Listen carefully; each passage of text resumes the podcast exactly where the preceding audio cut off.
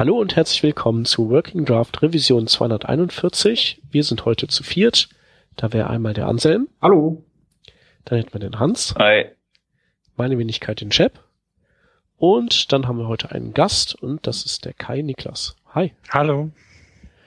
Ähm, Kai, du bist zum ersten Mal hier bei uns im Podcast und ähm, da ist es dann äh, so üblich bei uns, dass äh, du dich einmal vorstellen musst. Also wer bist du, wo kommst du her, womit verdienst du dich?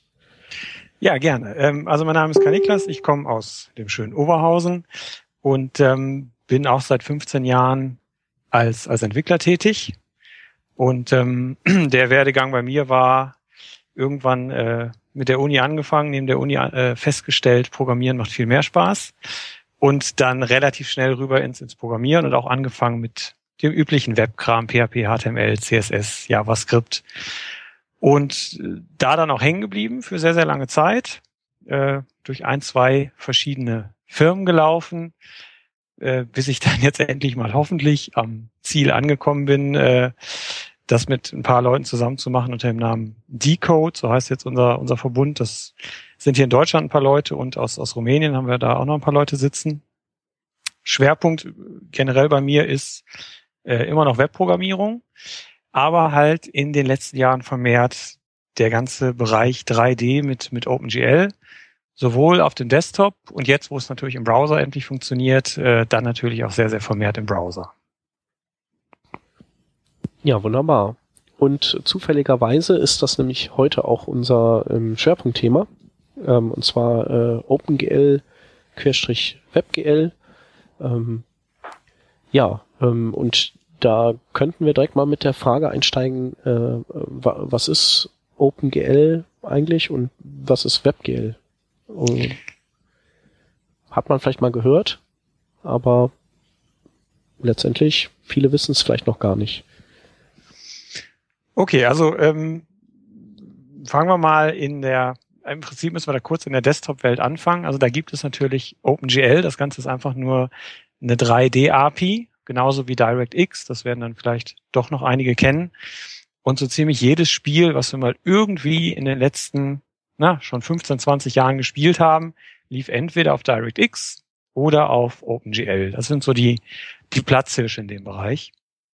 Und ähm, wie jede 3D-API, wir haben einfach nur einen gewissen Funktionsumfang, ähm, um mit Funktionen, die für uns die furchtbar schlimme 3D-Mathematik machen, äh, entweder 2D oder 3D-Szenen auf den Bildschirm zu bringen. Und das war halt sehr, sehr viele Jahre eigentlich nur dem, dem Desktop-Rechner vorbehalten. Und irgendwann kam halt dieser Schritt, dass man ähm, das Ganze jetzt auch in den Browser bringen möchte, wie der Trend ja für alles ist. Alles geht irgendwie in den Browser und dann musste auch 3D mit in den Browser rein. Und das hat man jetzt in den letzten Jahren relativ gut umgesetzt. Seit 2012, 2013 ist es eigentlich für alle Systeme soweit ganz gut verfügbar. Und ich glaube, seit Anfang letzten Jahres haben wir es auch wirklich auf allen iOS-Devices, dass ich wirklich ähm, dieses ganz normale 3D, was ich vom Desktop her kenne, jetzt auch komplett im Browser machen kann. Und es funktioniert wirklich auf diese Art und Weise, dass der Browser diese 3D-Befehle durchschleift direkt an die Grafikkarte. Das heißt, dass ich wirklich als Webentwickler aus JavaScript heraus Befehle direkt zur Grafikkarte sende und die, die wirklich für mich äh, umsetzt und das Ergebnis auf irgendeinem Canvas-Element auf meiner Seite anzeige. Das ist so der, der Werdegang und das Prozedere von, von WebGL heutzutage. Ähm, WebGL wird ja auch nicht von dem vom W3C entwickelt, sondern äh, wurde, glaube ich, ausgelagert auch an die gleiche Gruppe, die OpenGL entwickelt, richtig? Genau, also das Ganze dahinter steckt die äh, sogenannte Kronos Group. Das ist wirklich ein Zusammenschluss von allen großen, die man so kennt, also Apple, Microsoft, Nvidia, AMD, äh, ja, alle, alle großen Player auf dem Hardware- und auf dem Softwaremarkt, die man kennt, sind da mit drin.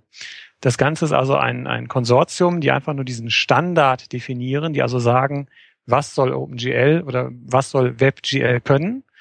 Und dann müssen es dementsprechend äh, diese Standards umgesetzt werden von den Hardwareherstellern und von den Browserherstellern. Das Ganze halt gemanagt von der von der Kronos Group, die immer mal wieder jeden, jedes Jahr alle paar Monate einen, einen neuen Standard für uns rausgibt. Und von denen sind auch so Sachen wie OpenCL, Da gibt's ja auch inzwischen eine, eine Webversion, WebCL, also Parallel Processing im, äh, im Browser und noch viele andere kleinere Sachen, die man so, glaube ich, als normaler User gar nicht so mitbekommt. Das wenigste davon war bisher im Browser. Das ist äh, in der Tat fast immer alles ähm, Desktop-mäßig gewesen. Aber mit WebGL ist jetzt ein, ein großer Schritt in den Browser gemacht worden. Ähm, du sagtest, dass das ja mit äh, JavaScript programmierbar ist, aber ähm, soweit ich weiß, ist das ja letztendlich äh, sowas wie C-Code, den man per JavaScript lädt oder so äh, spezieller Shader-Code, den man per JavaScript lädt und ähm, sozusagen anfassen kann, aber aber also es ist ja nicht alles JavaScript, oder? Genau, also für, für uns, wenn wir im Browser damit arbeiten, äh, steuern wir grundsätzlich erstmal die ganzen OpenGL äh, API-Calls über, über JavaScript-Aufrufe. Das ist noch relativ ähm, klar. Jetzt gibt es da aber eine äh, OpenGL eigene Sprache, nämlich die sogenannte Sprache für diese Shader, also ein Programmcode, der auf der Grafikkarte ausgeführt wird. Und der wird in der OpenGL Shading Language, GLSL, geschrieben. Ähm, das ist sehr, sehr C-ähnlich, das ist richtig. Aber ich denke auch da, jeder, der JavaScript kann, wird auch diese Sprache verstehen. Ähm, aber grundsätzlich sehr an C angelehnt. Und diese Shader-Programme, die muss ich als ganz normalen String in meinem JavaScript hinterlegen oder sie einfach aus einer Textdatei nachladen. Und die werden dann, das klingt jetzt für einen Webprogrammierer vielleicht ein bisschen wild, die werden dann vom JavaScript kompiliert, gelinkt und auf die Grafikkarte verschoben. Das klingt furchtbar, das sind aber einfach nur ganz simple drei Funktionsaufrufe in JavaScript, um das auszuführen. Okay, und ähm, wie sieht's denn aus mit, ähm, also WebGL gibt's jetzt ja schon vielleicht so gute drei, vier Jahre, oder? So in etwa? Ja. Ähm, wie ist es denn mit dem Browser-Support? Also wie schaut's da aus?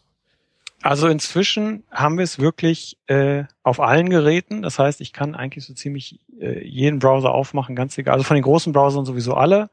Äh, auf den iOS-Geräten und Android-Geräten läuft es inzwischen auch überall. Da ist es dann ja äh, auch nur ein Chrome und Safari und die können es halt inzwischen. Und ähm, dementsprechend habe ich eine sehr, sehr große Verbreitung. Also ich muss mir heute schon Mühe geben, ein Gerät zu finden, was es nicht unterstützt. Ähm, und grundsätzlich war es eigentlich auf iOS-Geräten schon viele, viele Jahre verfügbar. Das ist der Witz. Es gab in, in iOS, der das kennt, dieses Ad-Framework, also wo ich Werbeanzeigen schalten konnte. Das waren so ganz kleine Frames. In denen war WebGL möglich, aber Apple hat es immer für den, für den eigenen Safari-Browser gesperrt und irgendwann haben sie da dann auch nachgegeben. Ähm, da kam es in der Tat zuletzt drauf. Das Einzige, was man sagen muss, und jetzt ohne wieder auf äh, Microsoft rumreiten zu wollen, der, die letzte IE-Version äh, hat es ja auch mit drin gehabt, aber es läuft da einfach um die Hälfte langsamer als bei allen anderen Browsern, allen anderen Systemen. Das ist mal wieder sehr, sehr auffällig, dass es da nur sehr träge funktioniert. Ähm, ich glaube, beim IE ist das so, dass die, glaube mappen die nicht auf DirectX äh, rüber und dann verlieren die wahrscheinlich Performance dabei, oder? Ich meine, das würde äh, so bei denen laufen. Das kann sogar in der Tat sein, muss ich an der Stelle passen, dann weißt du da ein bisschen mehr als ich. Ich gebe zu, äh, ich habe mich einfach nur gefreut, dass ich irgendwann gesehen habe, es läuft im IE, habe das nicht weiter hinterfragt, weil ich gehöre jetzt zu denen, ich weiß nicht, ob ich mich da oute, die äh, zwar noch ein IE installiert haben, aber wenn ich den einmal im Monat aufmache, dann ist das schon viel. Ja. Nee, da ähm, solltest du, bist du, glaube ich, voll in der Norm. Okay. Genau. Ja, okay, alles klar. Also Browser Support, ich habe mal gerade bei Can I Use nachgeschaut, äh, parallel. Und äh, der äh, globale Support für WebGL ähm, liegt bei 82 Prozent. Und Usage Relative, ähm, ja, ist auf jeden Fall ziemlich viel grün. Also nur die alten Android-Browser, die, die stinken noch ein bisschen ab. Ja. So, ähm, was wir mit denen machen können, da können wir ja dann äh, später noch ein bisschen drüber reden. Ähm, die, die, der nächste Punkt äh, wäre jetzt erstmal, also jetzt wissen wir, was WebGL ist, aber ähm, was wären denn so alltägliche Einsatzzwecke von WebGL? Also ähm, für Spiele ist das natürlich total klasse. Also die Unreal Engine, glaube ich, ist ja auch portiert auf WebGL, glaube ich. Mhm. Ähm, und ich denke, dass so diese ganzen Online-Games und so, die werden mutmaßlich dann WebGL einsetzen mittlerweile. Ähm, aber das ist ja so ein sehr besonderer Anwendungsfall, den, den die meisten von uns und auch die Hörer und die Kunden eigentlich ja auch nie nachfragen. Ähm, was äh, ist dir denn da so an äh, zivilen Einsatzzwecken noch so begegnet? Zivile Einsatzzwecke ist schön. Also grundsätzlich hast du natürlich völlig recht. Spiele ist immer der größte Sektor und man muss das auch wirklich sagen, diese ganze Spieleindustrie und Entwicklung treibt auch solche Entwicklungen immer sehr stark voran. Und ich glaube, da wird man noch sehr, sehr viel in nächster Zeit im Browser sehen, was, was Spiele angeht. Da sind die Leute einfach sehr, sehr kreativ. Ähm, die Einsatzgebiete, die jetzt einfach schon da sind, offensichtlich sind, ähm, einerseits natürlich jede Art von Visualisierung von statistischen Daten. Das ist einfach ein sehr äh, gern genommenes Thema. Ähm, Industrie setzt es gerne ein, um einfach wirklich Maschinen zu visualisieren. Also gerade im B2B-Bereich, um einfach nicht mehr sich die Mühe machen zu müssen, irgendwelche CAD-Daten aufwendig äh, Kunden zur Verfügung zu stellen, sondern einfach mal den Browser zu nutzen. So ein bisschen ist es natürlich Posing. Andererseits kann es aber auch wirklich den, den Nutzen haben, dass ein Kunde im Browser eine Maschine schon inspizieren kann in 3D, ähm, damit er einfach ein Gefühl dafür bekommt, ist das das, was ich brauche. Äh, ein sehr, sehr schöner Anwendungsfall, den wir hatten, ist ein bayerisches Landesmuseum, hatte seine schönsten Exponate mit einem 3D-Scanner sehr aufwendig eingescannt und hat einfach als Anreiz auf der Webseite äh, gesagt, wir möchten jetzt diese Modelle wirklich darstellen und so, dass ich mir sie auch von allen Seiten zurechtdrehen kann und anschauen kann. Ähm, das fand ich ein sehr, sehr charmantes Unterfangen, weil der Scanner einfach sehr, sehr gut gearbeitet hat, sehr, sehr gute Daten geliefert hat. Und dann habe ich wirklich ein fotorealistisches 3D-Rendering von so einem Objekt im Browser und kann mir sowas auch sehr, sehr schön anschauen.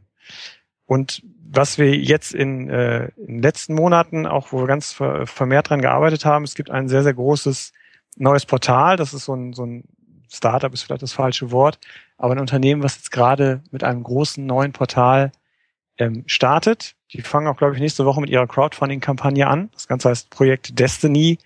Kann man ja einfach mal nächste Woche nachschauen. Die haben wirklich gesagt, wir bauen eine Webseite komplett auf und setzen in jeder Seite irgendwie WebGL-Elemente ein. Sei es der klassische Coverflow von früher, sei es, ähm, um ein Sonnensystem zu visualisieren in einem Bereich, wo es einfach um Astrologie geht, sei es um Dinos durchs Bild rennen zu lassen in einem Bereich, wo es um äh, Historie, Historie geht, also um die ähm, Dinosaurierzeit, sei es äh, Pyramiden zu zeigen in einem Bereich, wo es um Ägypten geht. Also die, man könnte fast schon sagen, die übertreiben es ein bisschen, aber die haben einfach diesen Gedanken mal weitergesponnen, haben gesagt, wenn ich dieses Werkzeug habe und ich kann damit Leuten einfach Informationen besser transportieren, weil ich Leuten die Möglichkeit gebe, durch ihre Maus sich einfach in einer 3D-Welt zu bewegen, dann nutzen wir das Element einfach und bauen es einfach mal ein. Und mal auf der Seite hat man zum Beispiel auch äh, immer schön oben rechts platziert so ein, so ein 3D-Kopf. Äh, also wirklich ein, ein virtuellen Assistenten, wie man ihn aus manchen anderen Anwendungen auch kennt.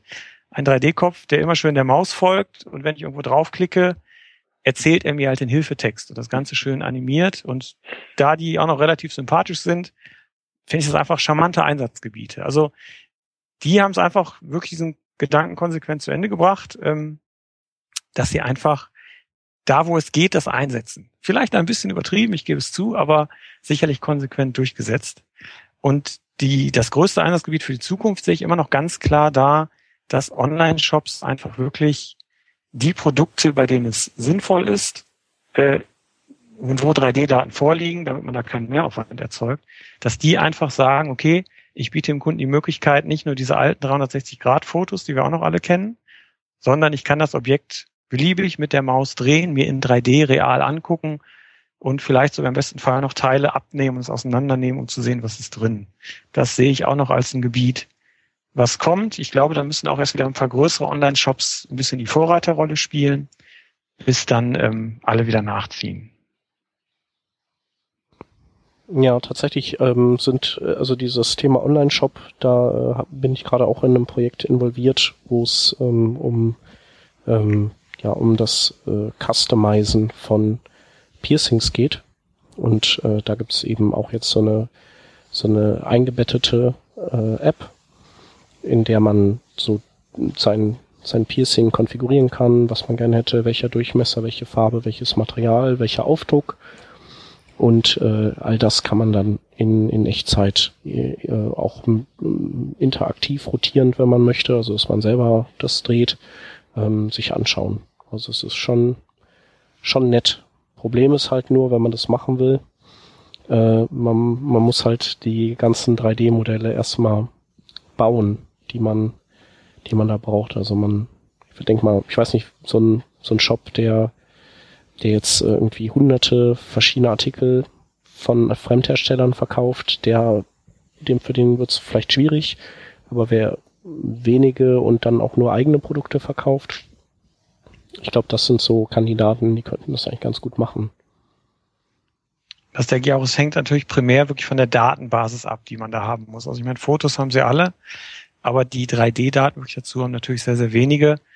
Das mag auch wirklich ein Grund dafür sein, dass es sich an der Stelle noch nicht so stark durchgesetzt hat, wie man es vielleicht erwartet hätte, weil, glaube ich, viele wirklich diese Hürde haben, die 3D-Daten bereitzustellen. Wobei es gibt da inzwischen auch interessante Entwicklungen.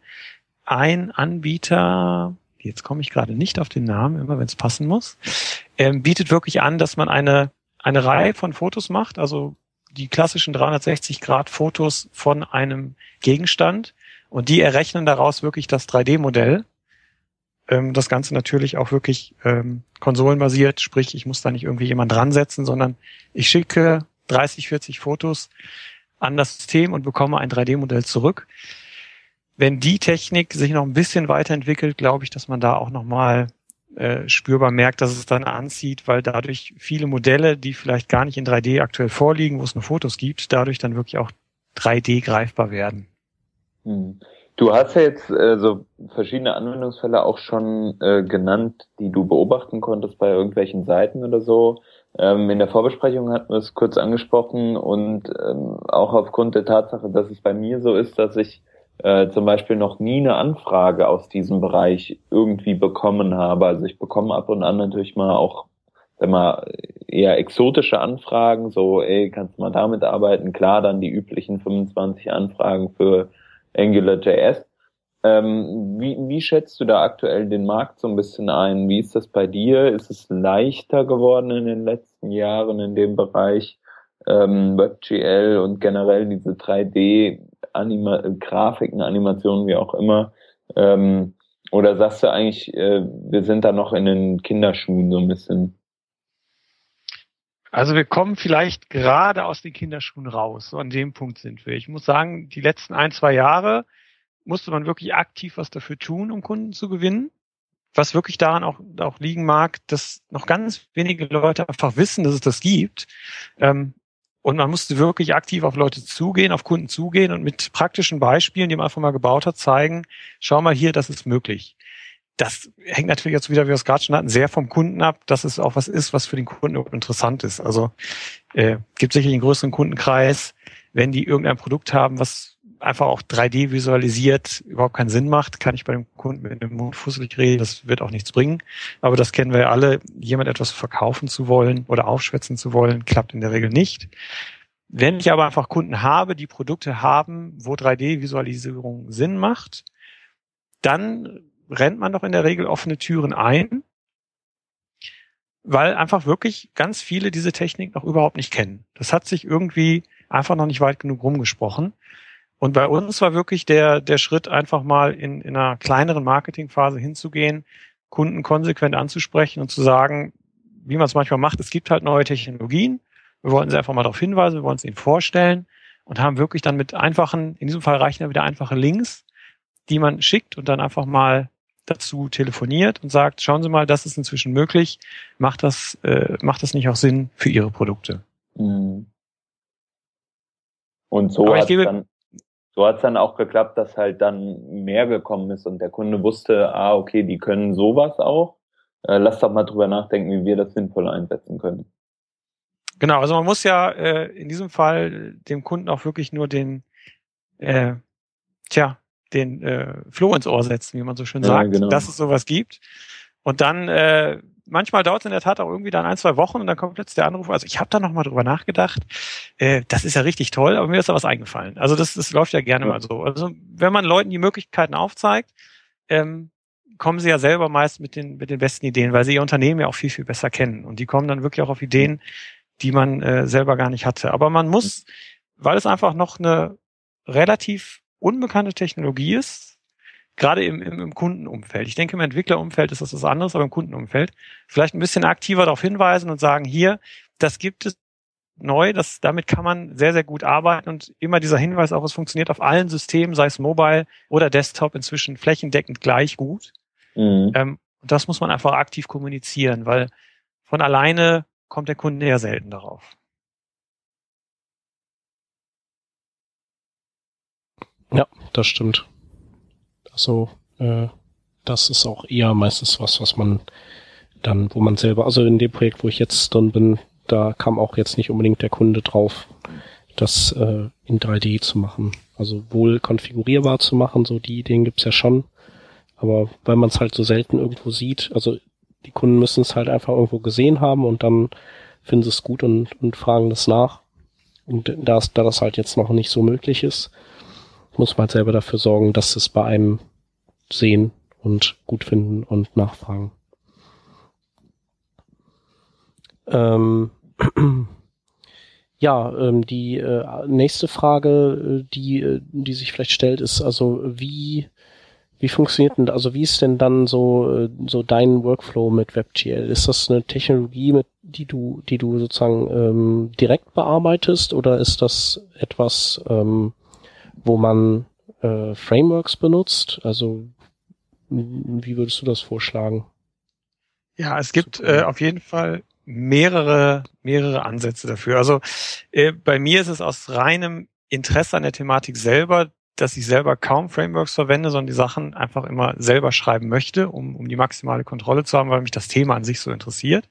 Es gibt aber sehr, sehr gute Frameworks zu dem ähm, zum Thema WebGL. Äh, das größte ist sicherlich äh, 3JS, also 3.js auf Englisch. Ähm, das ist auch für die Einsteiger, glaube ich, sehr, sehr gut geeignet, weil ich bin doch relativ schnell mit zehn Zeilen Code dabei und sehe irgendwas 3D-mäßiges auf dem Bildschirm. Ähm, geht ja immer darum, diesen ersten Schritt sehr leicht zu machen. Das klappt da wirklich sehr gut. Wenn man dann später die etwas ausgereifteren Sachen damit machen möchte, wird es dann wieder ein bisschen kniffliger, aber ich halte 3JS noch für das mächtigste Framework im Bereich WebGL und direkt danach kommt dann sicherlich ähm, das Babylon.js. Das ist auch ziemlich gut. Da fand ich den Einstieg generell ein bisschen schwieriger. Und was aktuell natürlich auch noch sehr, sehr interessant ist, das gibt jetzt ja auch seit einigen Wochen, ähm, das Blender for Web. Also Blender kennt vielleicht einige, das ist ein kostenloses 3D-Programm, was sehr, sehr gut ist. Und äh, dieses Blender for Web ist im Prinzip ein Add-on daran geknüpft, was mir die 3D-Daten, die ich in diesem 3D-Programm Blender habe, wirklich passend äh, exportiert als Webseite und ich muss das Ganze nur noch im Browser aufrufen. Da bin ich natürlich an dem Punkt, wo ich selber eigentlich nicht mehr programmiere, sondern es in einem 3D-Programm zusammenbaue und mir als fertiges System exportiere. Aber das sind sicherlich drei, ähm, drei Frameworks, mit denen es sich lohnt, mal sich zu beschäftigen. Und tendenziell jeder, der sowieso in diesem 3D-Bereich arbeiten möchte und jetzt nicht gerade sich einen, einen Maya oder ein äh, Studio Max kaufen möchte, dem kann ich eh nur das Blender empfehlen als 3D-Programm. Das ist bei mir auch immer, wenn ich jetzt mit eigenen 3D-Modellen arbeiten muss, der, der Einstiegspunkt, dass ich mir da ein Modell baue im Blender, das Ganze dann exportiere. Da gibt es in der Tat auch inzwischen Exporter, die mir das direkt irgendwie in, in JSON ausgeben. Und das kann ich dann relativ gut in meine WebGL-Anwendung reinladen und muss einfach nur noch meinen mein Code daraufhin anpassen, in welcher Struktur die Daten vorliegen. Okay. Ja, ähm, das ist äh, auf jeden Fall auch äh, gut, dass du das schon ansprichst, weil ähm, das eine ist ja, mit diesen Daten zu arbeiten, aber die, die andere Frage ist ja, wo, woher bekommt man die? Genauso wie mit den Produkten im Shop. Also äh, das eine ist halt so das Framework, das man benutzt, wenn man all diese Sachen hat, aber welche Autorenwerkzeuge nutzt man für dieses 3D idealerweise? Und äh, genau, Blender ist, ist ja wirklich so der, der übliche Verdächtige, wenn man kein Geld ausgeben will. Ähm, ist auch relativ gut. Ne? Also ich habe selber noch nicht damit gearbeitet, ich habe eher mit Maya gearbeitet. Ähm, aber das kostet halt dann auch Geld. Ja, also bei Blender bin ich auch immer wieder beeindruckt, dass ein wirklich komplett kostenloses Open Source Tool das alles so gut hinbekommt und so gut rendert. Also da muss man wirklich den Hut ziehen. Es steht in, in kleinen Punkten natürlich Maya und äh, 3D Studio Max nach. Das ist einfach so, aber für den Hausgebrauch und das, was wir da machen, ähm, reicht das völlig, völlig aus. Und das Schöne ist halt, die Kunden haben natürlich äh, gerne mal verschiedene 3D-Formate, es haben nicht immer alles gleiche. Und dann kann ich halt Blender wunderbar benutzen, um ein anderes 3D-Format zu öffnen und das Ganze wieder in das Format zu exportieren, was ich für meinen Shop benötige. Das heißt, allein zum, zum Konvertieren ist es einfach ein sehr, sehr praktisches Tool.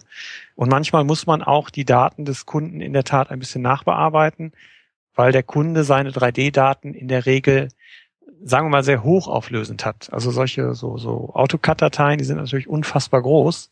Und ich kann jetzt ja schlecht in meinem Browser die 500 Megabyte AutoCAD-Datei benutzen, um damit einen Ring darzustellen.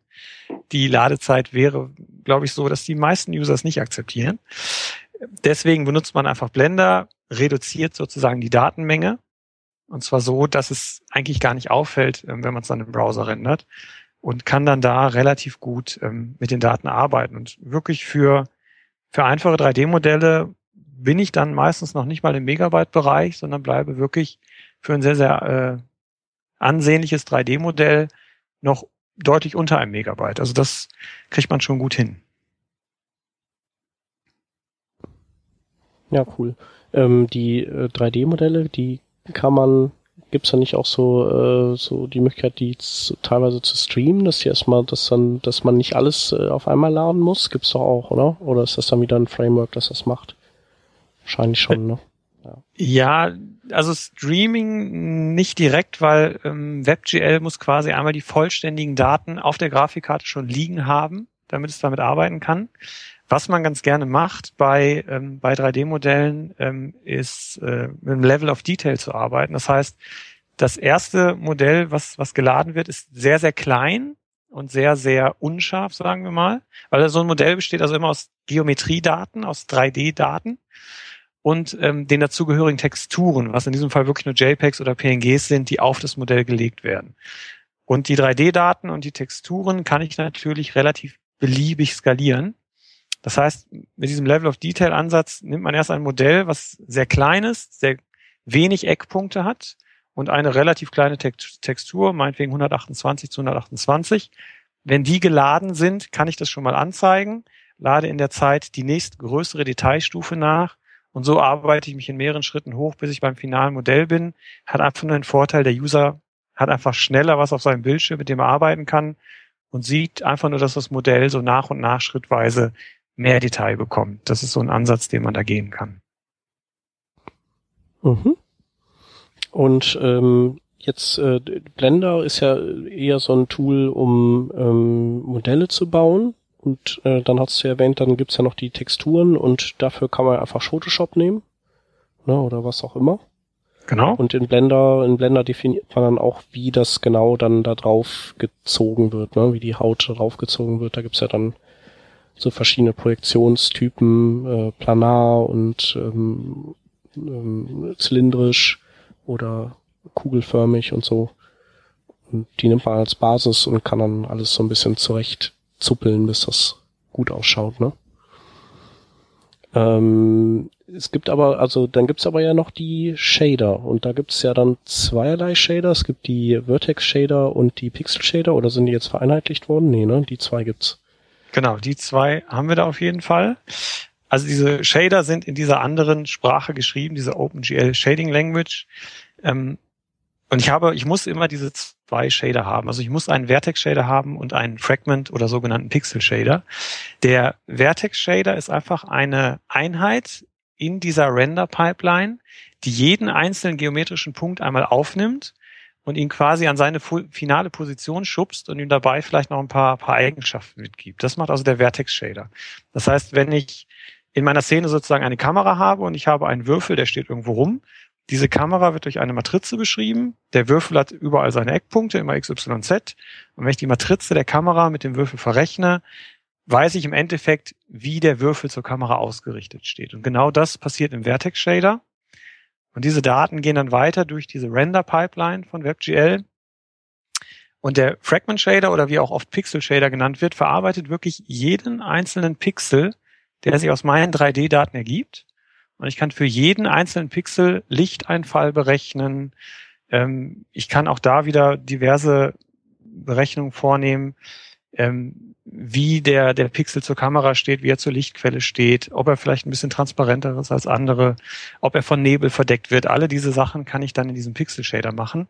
Und das passiert halt wirklich für jeden einzelnen Pixel. Und wenn wir uns jetzt vorstellen, ich führe meinen Browser im, im Vollbild aus und habe ein sehr, sehr großes Canvas, was flächendeckend über meinen Bildschirm geht, bin ich halt mal relativ schnell bei ein paar Millionen Pixeln, die einzeln berechnet werden.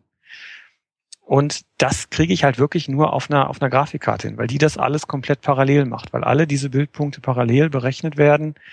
Und das könnte ich, glaube ich, nur schwerlich äh, sequenziell im Browser oder auf der CPU abfeiern. Deswegen muss ich sowas auf der Grafikkarte machen. Mhm. Und ähm, ich hatte jetzt mal ähm, ein bisschen geschaut, also äh, Autorenwerkzeuge für diese Shader ähm, gibt es auch. Ich weiß jetzt nicht, auf dem Desktop weiß ich keine. Gibt's ja, gibt's auch welche. Ich glaube von Nvidia gab es mal irgendwann so ein Ding vor Ewigkeiten. Ähm, ich habe aber online noch gefunden äh, Shader Toy. Das ist so ein letztendlich auch so ein sowas wie so ein äh, wie so ein Dribble für, also so, ein, so eine Galerie für Shader-Programmierer. Ähm, genauso wie bei 3JS auch so, ein, so eine Galerie an 3D-Modellen ist, wo man sich so inspirieren kann. Und bei Shader Toy haben die das halt auch. Und die haben aber auch einen äh, Shader-Editor. Ähm, wobei ich glaube, die haben nur Fragment Shader da, wenn ich mich nicht irre, aber vielleicht, vielleicht auch beides. Ähm, kannst ja mal gucken. Und dann habe ich noch den äh, den SHDR, also Shader ohne äh, Vokale ähm, Editor gefunden, mit dem kann man auch online rumspielen und, und Shader bauen und die halt schon live previewen und so. Genau. Also, ähm, gibt's sonst noch irgendwas, was du so empfehlen kannst? Also Shader Toy ist da auch der Platzhirsch, sagen wir es mal so. Ähm, die haben eine relativ große Sammlung und vor allen Dingen kann ich da ja auch wirklich schön in Echtzeit die Sachen beeinflussen und sehe sofort die Auswirkung ähm, Shader Toy im Browser sicherlich das Beste, wenn ich mal auf meinem Rechner selber diese Shader programmieren möchte.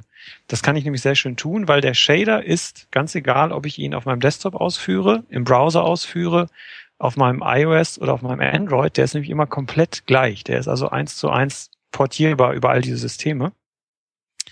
Deswegen kann ich auch sehr, sehr gut auf dem Desktop die Dinge einfach testen und da gibt es ein sehr schönes Tool, das nennt sich Render Monkey auch eine freie Software, wo ich einfach nur Vertex Shader und Fragment Shader in zwei Editorfenstern habe und auch wirklich drin rumspielen kann und immer sofort sehe, was das für eine Auswirkung auf das Renderergebnis. Und es gibt deswegen da deutlich mehr Fragment Shader als Vertex Shader, weil der Fragment Shader in der Tat der, das deutlich mächtigere Werkzeug ist. Der Vertex Shader positioniert die Geometrie irgendwie im Raum, schön und gut. Da gibt es relativ wenig äh, Herausforderungen. Entweder ist der Punkt an der richtigen Stelle im Raum oder nicht. Da kann ich also nicht so viel dran drehen. Und im Fragment Shader macht man wirklich alle diese coolen Effekte, ähm, die, die irgendwie dann beeindruckend wirken. Deswegen ist da sicherlich das, das Übergewicht bei den Fragment Shadern, weil die wirklich die Herausforderungen sind. Hast du mal so ein paar Beispiele, was so diese Fragment Shader so, also was man mit denen darstellen kann? Also was kann man mit denen machen, was man in Photoshop in der Textur nicht hinbekommt? Ja, also im Fragment Shader ist wirklich der, der sind der Fantasie kaum Grenzen gesetzt. Das muss man ganz klar sagen. Ich bin selber immer wieder beeindruckt, wenn ich irgendwelche richtig guten Shader-Spielereien sehe, was Leute sich haben einfallen lassen. Da steckt natürlich grundsätzlich dann irgendwann auch sehr, sehr viel Mathematik drin. Aber es gibt durchaus Szenen, wo ich eine komplette Landschaft, eine komplette 3D-Szene gar nicht über 3D-Daten erzeuge, sondern nur durch Berechnungen im Fragment Shader. Ähm, Fragment Shader ist ganz wesentlich das, das Berechnen von Lichteinfall. Dass ich also sage, wie steht mein Objekt oder wie steht dieser eine Pixel, den ich mir gerade anschaue, zur Lichtquelle. spielen noch Reflexionen eine Rolle? Äh, wie ist die Oberflächenbeschaffenheit dieses Pixels? Und all das fließt ein in einen Fragment Shader. Ansonsten gibt es auch sehr, sehr schöne Effekte, ähm, wirklich so Visualisierung von, ähm, von Sounds, wo dann einfach nur so Partikel durch den Raum fliegen. Ähm, aber im, im Fragment Shader, ich wüsste gar nicht, wo ich anfangen und wo ich aufhören soll, die Möglichkeiten aufzuzählen. Er ist aber wirklich einfach das, das mächtigste Werkzeug, Werkzeug in dieser, in dieser Verarbeitungskette. Und ähm, ich glaube, ein, ein, ein Look auf, auf Shader Toy, äh, wenn man sich da einfach nur mal quer durchliest, zeigt doch relativ gut, was da alles möglich ist. Weil die meisten Effekte, die man da sieht, wo man denkt, wow, das ist halt wirklich der, der Fragment Shader. Aber da muss man wirklich die Warnung aussprechen, ähm, irgendwann wird's da einfach sehr, sehr mathematisch, weil ich kann die richtig schicken Sachen einfach nur noch berechnen, wenn ich ähm, Mathematik anwende. Aber dann bekomme ich halt sehr, sehr schöne und vor allen Dingen immer extrem schön Anti-Leiste-Effekte, weil ich das alles in, in so einem Shader sehr, sehr gut berechnen kann. Und ähm, ein Ansatzpunkt, auf den man vielleicht gar nicht auf Anhieb kommt, dass man durchaus mit einem Fragment Shader ohne irgendwelche anderen Hilfsmittel sehr, sehr gut Menüelemente oder UI-Elemente bauen kann, die ich natürlich irgendwie später über Koordinatenabfragen der Maus dann noch mit Funktionen belegen müsste, aber visuell kann ich es einfach sehr, sehr schön darstellen, dass ich mir sehr, sehr schöne Boxen, sehr, sehr schöne Schaltflächen äh, mit so einem Shader erzeugen kann. Äh, kurz noch zur Erklärung, Anti-Aliased heißt einfach nur, ähm, dass es eben nicht so Pixeltreppen hat und nicht so pixelig aussieht, sondern alles schön geglättet wird, ne? Genau, genau. Ja. Ähm, ja, wunderbar. Dann äh, haben wir ja eigentlich einen ganz guten Überblick bekommen. Jetzt ist die Frage, also wir haben, wir wissen, was WebGL ist, äh, wir wissen Browser Support, wir kennen auch Tools aber ähm, viele die, die der Begrifflichkeiten und auch so ähm, der Abläufe und so Dinge, die selbstverständlich sind, dass dass man irgendwie hubbelige Oberflächen mit Bump Maps und Displacement Maps macht und Specular Maps und tralala. So äh, Lernmaterial für 3D und WebGL, hast du da irgendwie, hast du da irgendwas, wo du sagen würdest, ähm, hier und da sind echt gute Quellen dafür? Ja, also ähm, es gibt sicherlich auch sehr, sehr gute Seiten, die einfach WebGL erklären. Mein Tipp wäre aber jeder, der mit WebGL anfängt, sollte sich vielleicht einmal OpenGL anschauen und es einfach auch auf dem, auf dem Desktop äh, lernen und verstehen, weil es ist zu na, 95 Prozent das gleiche, ob ich jetzt Desktop oder im Browser bin. Ähm, und was ich eigentlich nur empfehlen kann, ist auch eine Seite, wo ich früher äh, schon mit gelernt habe, die nennt sich Swiftless Tutorials. Also OpenGL Swiftless Tutorials ich glaube, das ist ein Kollege aus England, der hat einfach eine sehr, sehr große Sammlung in sehr schön klein gehaltenen Kapiteln zu allen möglichen ähm, Sachen, die ich mit, mit OpenGL anstellen kann. Und das baut sehr, sehr schön aufeinander auf. Ich denke, wer sich da mal, wenn es hoch einen Tag Zeit nimmt und die Tutorials konsequent durcharbeitet, hat am Ende des Tages ein sehr, sehr gutes Verständnis dafür, wie OpenGL arbeitet und wird dann auch gar kein Problem mehr haben, in, in WebGL einzusteigen. Okay, cool. Ähm, ich überlege gerade, ob ich mal einen Podcast gesehen hatte, der sich mit WebGL. Doch, gibt's auch. The WebGL Podcast. Jetzt muss ich mal ganz kurz gucken, ob das der ist, den ich meinte und ob der überhaupt noch. Okay. Äh, Beschäftigt sich dieser ähm, Podcast von Sepp Lee der auch öfter mal auf der Beyond war, nicht auch mit so Sachen ab und an, diese Destruct, ne, wie hieß der nochmal? Also er, er hat den Creative Coding. Creative Coding, ne? ja, aber okay, da war mehr allgemein. Ich glaube, das war, genau, das war so diverses und Arduino und so und Laser. Ah, okay. Die hatten auch nur HTML5 Games mal ein bisschen drin, die waren aber auch eher Flash-lastiger. Wobei ich auch seit einiger Zeit in der Tat einen englischsprachigen Podcast zum Thema OpenGL generell mache und dem OpenGL-Nachfolger, der irgendwann noch kommt, Vulkan. Ich bin da noch nicht zum Ach Thema ja, WebGL. genau. Ich, ich bin so doof. Ich habe äh, deswegen kam ich ja überhaupt auf dich, dich einzuladen, weil ich das irgendwie aufgeschnappt hatte. Genau, also das äh, war auch äh, mir wie aus einer Laune heraus, wie das oft so ist. Ähm, es gab keinen Podcast zum Thema OpenGL, keinen dedizierten.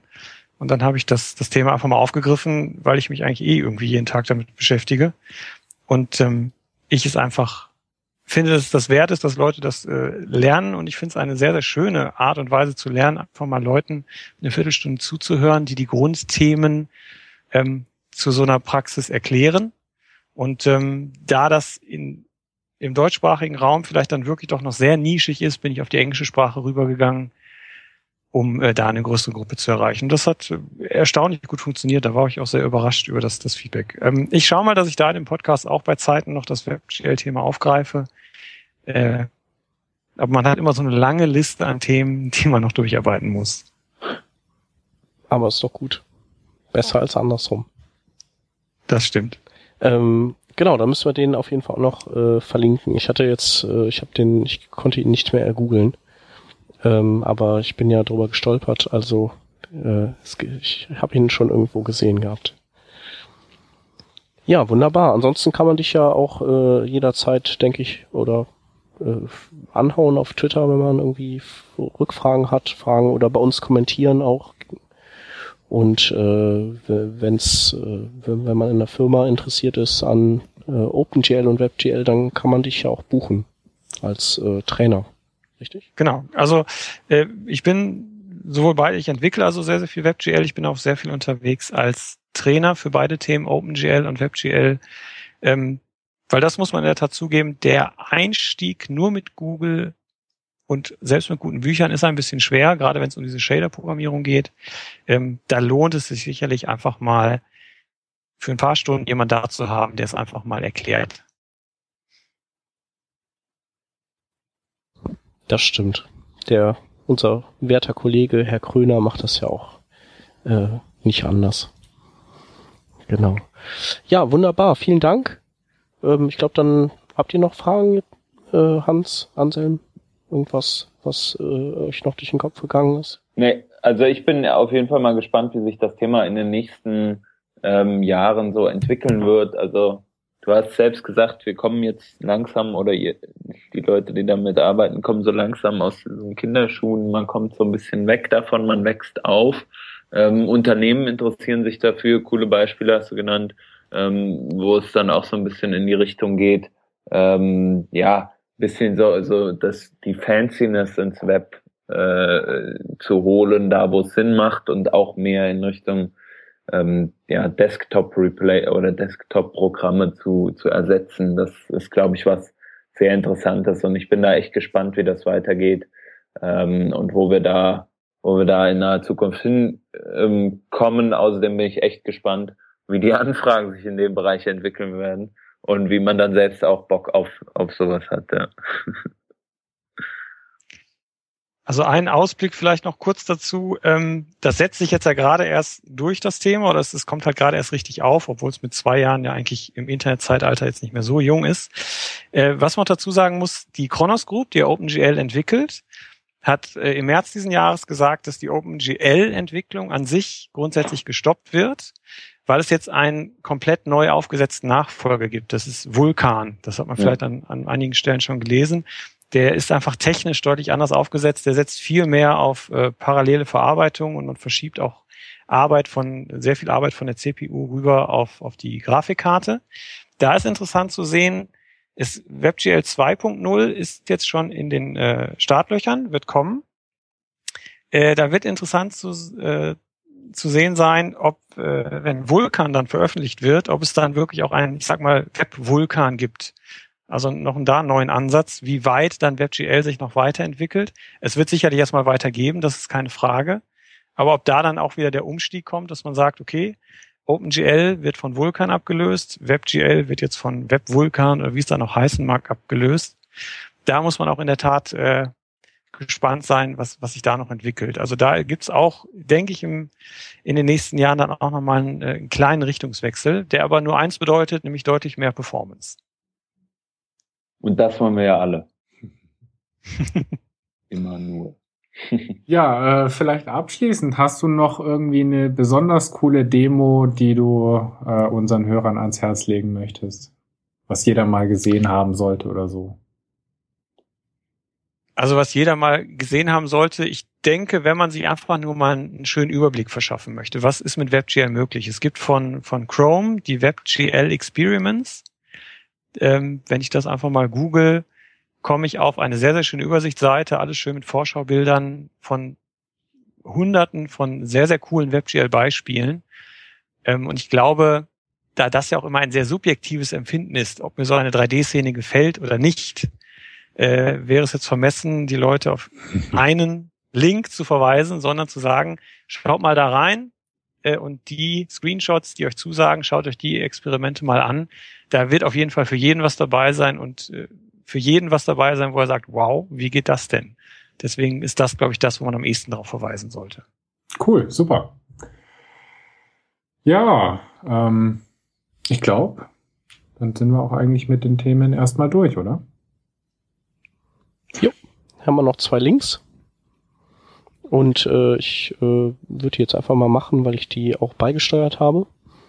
Ähm, der erste Link ist äh, heißt MDCSS und das ist ein äh, Toolkit, mit dem kann man sein CSS mit Markdown äh, Annotationen oder Kommentaren anreichern und ähm, das erlaubt es dann ein Style Guide ähm, aus dem CSS zu rendern mit Erklärungen und äh, HTML-Beispielen oder Code-Beispielen generell. Fand ich ganz gut. Und äh, das, der zweite Link ist äh, ein Lesetipp äh, für ein Buch, das ich gerade lese, und zwar ähm, CSS Secrets von der Lea Viru. Und ähm, das ist ein Buch, das, glaube ich, in 17 Kapitel aufgeteilt ist, wo es so jeweils um um ein bestimmtes äh, Ziel geht, das man in CSS umsetzen will. Und äh, sie beschreibt das gut ähm, und vor allem ist es immer irgendwas Kleines dabei, was man noch nicht kannte und wo man denkt, ach, das ist super praktisch und das, das merke ich mir, das kann ich gut gebrauchen. Also es, ähm, also es ist nicht nur interessant, aber äh, nicht in der Praxis zu gebrauchen, sondern es ist interessant und es fällt äh, einiges davon fällt ab für für die tägliche Entwicklerwelt. Ja. Cool. Und äh, damit sind wir dann tatsächlich am Ende. Sind wir durch. Vielen, vielen Dank, dass du bei uns warst, Kai. Ich bedanke mich. Vielleicht äh, gibt's ja bald mit ähm, der neuen Version beziehungsweise mit dem, was mit WebGL passiert, dann auch mal wieder Anlass, sich nochmal einzuladen zu dem Thema, vielleicht sonst mal zu einem anderen Thema. Ähm, ja, und dann danke fürs Zuhören an alle. Ja. Genau, vielen Dank und bis nächste Woche. Tschüssi. Tschüss. Tschüss.